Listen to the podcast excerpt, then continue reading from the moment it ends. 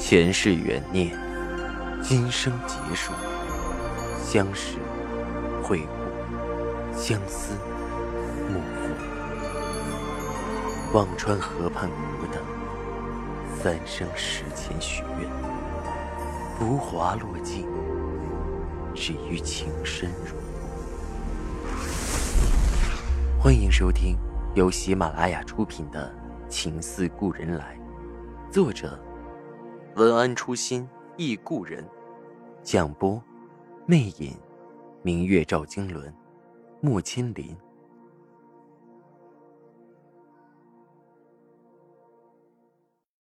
二百三十一集，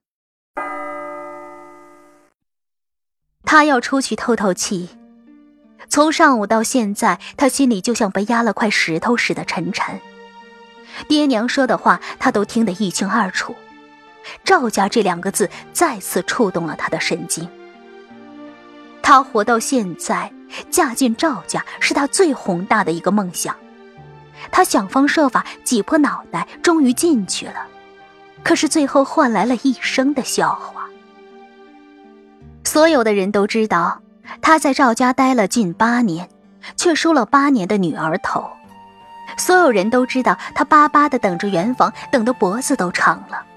却直到逃出来还是女儿身。所有人都知道，他盼着人家叫他二太太，盼了那么久，却直到最后只有锦葵姑娘的称号。锦葵，他恨死了这个名字。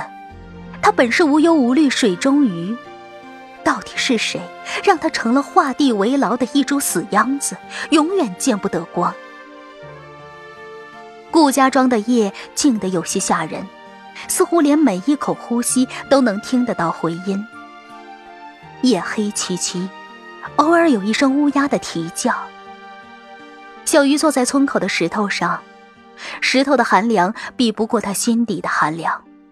人心真是比石头都硬、都寒的东西。赵世南是块石头，他豁出去捂都捂不热。所有的男人，他都捂不热。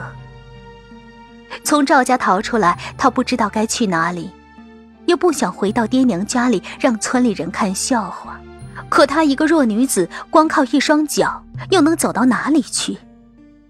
她就那么在扬州城的边边角角，像过街老鼠似的晃了两天，最后在城西郊外的一处饭庄找了份收银钱的活计。掌柜的也是看中他还有几分姿色，果然有了他，店里倒不时有几个闲人扯皮条。那些男人同他调笑，有时也拉扯他过来喝几杯。直到有一天，他竟遇到了曾在赵家老太太寿宴上有过一面之缘的董太太。董太太出城烧香，恰好路过饭庄，买了壶茶喝。看到景葵，不由惊讶的问道：“你不是赵家的人吗？”董太太还记得当年她腕上的那只镯子，她曾想收来配成一对儿，只可惜后来自己的那只也被人买了去。景葵躲闪着，不知道怎么回答，只说着：“你，你认错人了。”说完，匆匆地跑到了后厨，从侧门跑了出去。饭庄的伙计送上茶来，好奇地打问着：“赵家，哪个赵家？”董太太面上有几许不解，一边看着景葵离去的背影，一边出神地说着：“自然是扬州城最有名的丝绸赵家。没错，肯定是他。”听说后来还被赵世南收做了二太太，又听说关了起来，怎么会在这里？伙计张着嘴愣在了那里。扬州城谁不知道丝绸赵家？即便是这郊外偏僻的饭庄，也自然知晓获了大奖的赵家。这女人只看着有几分姿色，却不知道是这来头。伙计兴冲冲地跑到后屋，和掌柜的八卦着。收银前的那女人是赵家的姨太太。一传十，十传百，不到半日，饭庄里来来往往的人便都知道了这桩子事。不少人将这当成了茶余饭后津津乐道的趣事，闲聊着赵家的姨太太怎么会在这里收银钱，是被撵出来了，还是有别的说道？但总之都是件极吊胃口的事儿。甚至有人等了许久，就为见见这赵家的姨太太长什么模样。小鱼就在饭庄不远处的一处池塘废弃的一条船里坐着，他知道被董太太那么一咋呼，只怕饭庄里都是等着他回去看他笑话的人。他不是没勇气面对那些世俗长短，他只是怕消息传到赵家人的耳朵里，会不会继续把他抓回去？他被关怕了，更怕跟着坐牢的赵世南陪葬。呆坐了许久，临水之妹，他遇到了他。他也来饭庄吃过几次饭，却并没有像其他男人那么调笑他。他总是沉默的、淡淡的，可他注意到了他，只是因为他和赵石南一样，有一双狭长的眸子。不过赵石南的眸子里总是冰冷清寒，而这个人的眸子里有一种说不出的深沉。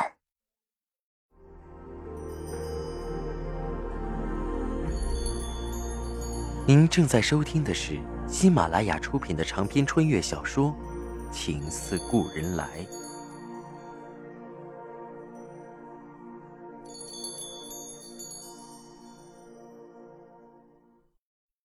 那人跳上船，和他面对面坐着，只问了他一句：“饭庄里传言他是赵世南姨太太的事儿，是不是真的？”小鱼点头说是，他自己也不知道。为什么对着一个陌生人，他敢承认这个事实？也许只是因为那份相似。那人点点头，看着小鱼说道：“我在城西有一处茶点铺子，你要是不嫌弃，就到我那里做活。”说完补了一句：“现在饭庄里不少等你回去的人。”小鱼只犹豫了一下，便跟着那人走了。他不需要犹豫。他已经一无所有了，还怕什么呢？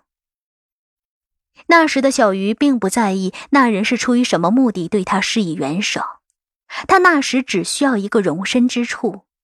尽管他其实很好奇那人的目的，可是当他到了那人的铺子后，他便明白他为什么会对他伸手了，因为他叫赵重台。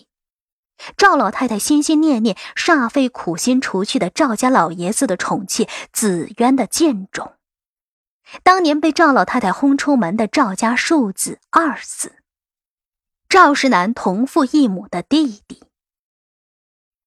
当郑小鱼和赵重台没几天就终于喘息着滚上床的时候，他心里第一次畅快了。他的身子还是给了赵家的人，一个和赵世南相似的人。而且是赵世南厌恶的人，一举三得的欢畅让他几乎飞入云霄。赵重台让他变成了赵家真正的女人，他几乎是站立着在赵重台的身下释放着自己。而赵重台进入小鱼身体的时候，就忽然被那份阻碍弄得心里咯噔一下。她还是个处女，赵重台心里有丝郁郁。他只是想尝尝赵氏南女人的滋味这一辈子，他和母亲都受尽了赵氏南母子的凌辱。如果能凌辱了赵石南的女人，便是凌辱了赵石南，是件畅快无比的事。可这个女人竟然只空挂了个名头，赵重台的那份激动忽然就变得索然寡味了。他匆忙应付了几下，便草草收尾。赵重台一如赵石南一样冷漠，他对他再也没有过所求，只有他像蛇一样攀附到他的身上。如今是他渴求，他渴望那份闭上眼后抵死缠绵的悸动，尽管那只是他一个人的狂热。不到一个月，他被赵重台轰出了家门，直到走的那天，他才终于知道。当初赵重台为什么会出现在水边？赵重台与他一样，都是因着赵世南才对彼此有了兴趣。千舟中流，与子同舟，以为是场心悦君兮的邂逅，却也只有那载不动的许多愁。他四处晃悠了几个月，直到发现自己怀了孩子，才只好回到了顾家庄的家里。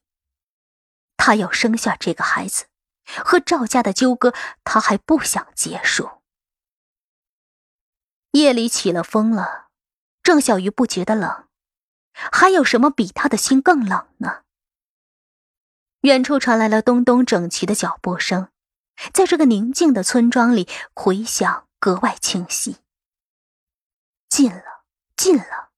当日本兵出现在郑小鱼的面前，用僵硬的汉语问着他。有没有看到十几个人逃到什么方向？郑小鱼面无表情的指向了南面的葛村。第二天清晨，天朦朦胧胧的亮了。